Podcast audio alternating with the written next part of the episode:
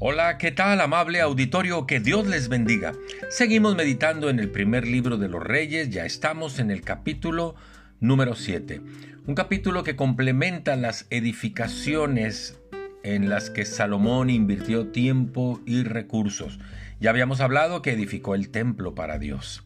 Ahora dice este primer versículo, después edificó Salomón su propia casa en 13 años y la terminó toda. Le llevó 13 años edificar su propia casa. Fue uno de los pendientes que tuvo y lo realizó.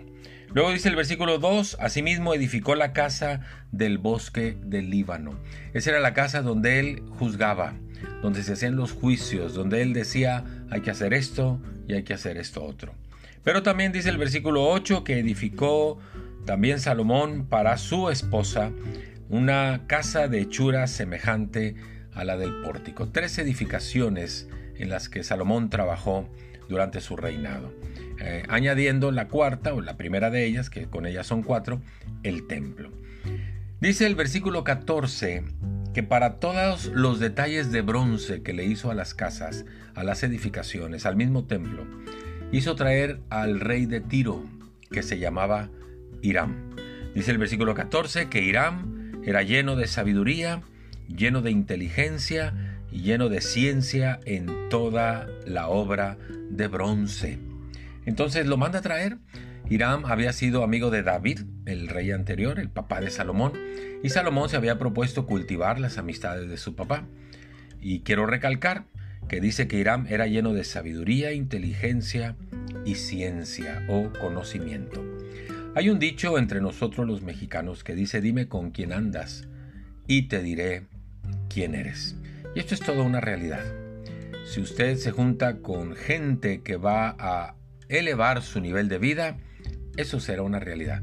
Pero si usted se junta con gente que le va a denigrar y le va a hacer eh, eh, sentirse menos, eso es lo que va a pasar.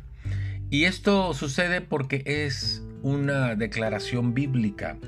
Dice primero a los Corintios 15, versículo 33, las malas compañías corrompen las buenas costumbres. Si usted se reúne con gente mala, sus buenas costumbres serán corrompidas, pronto será como ellos, pronto andará como ellos, pronto se identificará como uno de ellos. Pero dice Proverbios 13:20, el que anda con sabios, sabio será, mas el que se junta con necios será quebrantado. El que anda con sabios, sabio será. Salomón se reunía con gente de, sabiduría, de inteligencia y de ciencia. Usted y yo, ¿con quién nos reunimos? ¿A quién tenemos de compañeros? ¿Dónde estamos edificando nuestras vidas o destruyendo nuestras vidas? Muchas gracias, que Dios le bendiga. Hasta pronto.